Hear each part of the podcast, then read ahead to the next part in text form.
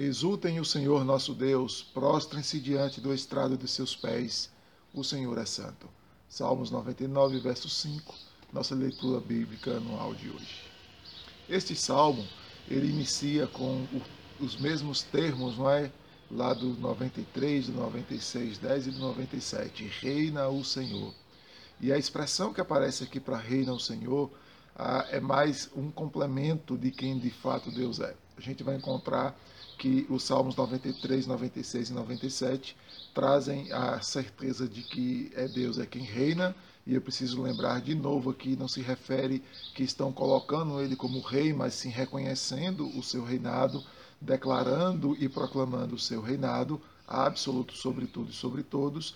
No entanto, os, salmo, os salmistas fazem isso por motivações diferentes. Né? A gente vai encontrar no 93, por exemplo, de que lá faz isso se referindo de que Deus é o Deus poderoso e ele agiu contra as nações inimigas de Israel, não é? Fazendo ali a referência dos rios bramando e dizendo que o bramido de Deus é muito maior do que os rios e do que o mar. O, o, o 96 vai também faz essa declaração lá no verso 10, e a gente vai encontrar que ali então fala de que Deus é majestoso, é grandioso, ele é quem é, quem exerce justiça, misericórdia sobre o seu povo, é quem é reto, não é? É quem corrige, inclusive, o seu povo também, que disciplina o seu povo. O 97 vai descrever de que esse Deus que reina é um Deus também majestoso, poderoso, mas é um Deus que é criador de todas as coisas e é um Deus redentor do seu povo, aquele que salva, aquele que livra também o seu povo. Já aqui no 99, a gente vai encontrar que Deus reina, e a expressão que aparece aqui, né, ou o tom que o salmista utiliza aqui é para falar da santidade de Deus. É para falar da capacidade que Deus tem de ser puro, incontaminado do mal, né? ou incontaminável pelo mal, mas, no entanto, é aquele que castiga o seu povo quando o povo peca, porque a sua santidade não admite, não aceita o pecado, não é? a não ser que ele seja de fato confessado e seja deixado. Então a gente vai encontrar essa extensão nos Salmos. O verso 1 ao verso 3 você vai encontrar então dizendo que Deus deve ser exaltado. E a motivação, é, o verso de número 3 diz isso, porque ele é santo, porque ele tem santidade, porque ele é puro.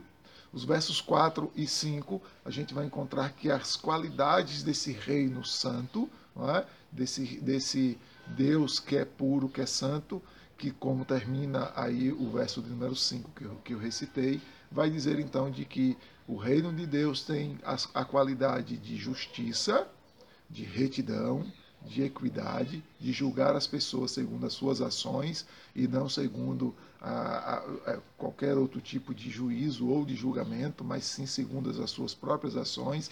Então, cada um será julgado por aquilo que faz, por aquilo que pensa, como toma decisões, as suas escolhas, é? o seu próprio comportamento. Ninguém responderá por cor da pele, ninguém responderá só por conta ah, de situação e condição financeira, mas cada um será julgado segundo as suas ações. E isso é feito em santidade. A pureza de Deus de não aceitar pecado é também a mesma pureza que vai julgar as pessoas sem necessariamente estar influenciado, contaminado por qualquer outra razão e outro motivo que não seja a prática da pessoa, a conduta da própria pessoa. Então Deus não, ah, e eu costumo dizer assim, não há nada que você possa fazer ou deixar de fazer que mude a santidade, o caráter de Deus, que mude a maneira como Deus vai lhe tratar no dia do juízo. Ele vai fazer isso segundo as suas próprias ações. E isso também é sinal de santidade, de pureza, de honestidade diante de Deus, da capacidade que ele tem de não se deixar ser comprado ou não manifestar uma ira por uma causa que não seja de fato já estabelecida para exercer o seu juízo. 6 e 7 vai mostrar então que a realeza, que o reinado de Deus, que a, a capacidade que Deus tem de se, de se posicionar como rei, é? a sua postura real e a sua santidade, eles andam juntas, elas não se separam. Então você vai encontrar aqui, por exemplo, a citação de Moisés, Arão e Samuel. Moisés é a lei, Arão sacerdote, Samuel profeta.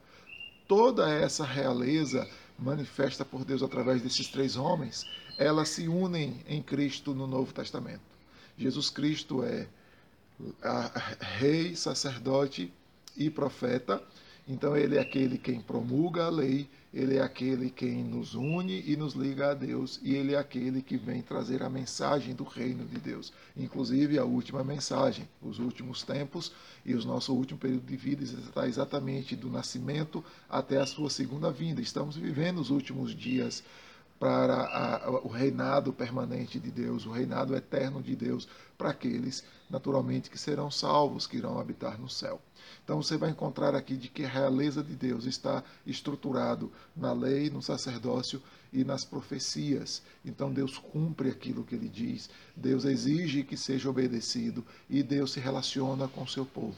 E Cristo é exatamente essa unidade. Ele é o mediador entre nós e Deus, trazendo a sua lei, trazendo a, a, a, um livre acesso a Deus, que o sacerdote é assim que ele faz, e trazendo também as profecias, trazendo a determinação e a certeza de que um dia estaremos para sempre morando com o Senhor Jesus Cristo lá no seu reinado, seu reinado eterno. Verso 8 e verso 9 deixa claro então de que Deus irá castigar o seu povo. No entanto, Deus não vai quebrar as suas promessas, Deus não vai romper com a sua aliança com o seu povo, Deus não vai é, desfazer o seu compromisso que fez com o seu povo de salvá-los. Apesar de ser um povo que, via de regra, está quebrando, está pecando, está violando, está infringindo e até em alguns momentos se rebelando contra Deus, mas Deus os castiga, Deus os pune, mas Deus não quebra a sua promessa, não quebra a sua aliança. O verso de número 9 termina dizendo então: Exultem o Senhor nosso Deus, prostrem-se diante do seu santo monte, porque santo é o Senhor nosso Deus. Mais uma vez ele diz: Exultem a Deus, porque Ele é santo. Louve a Deus, porque Ele é santo.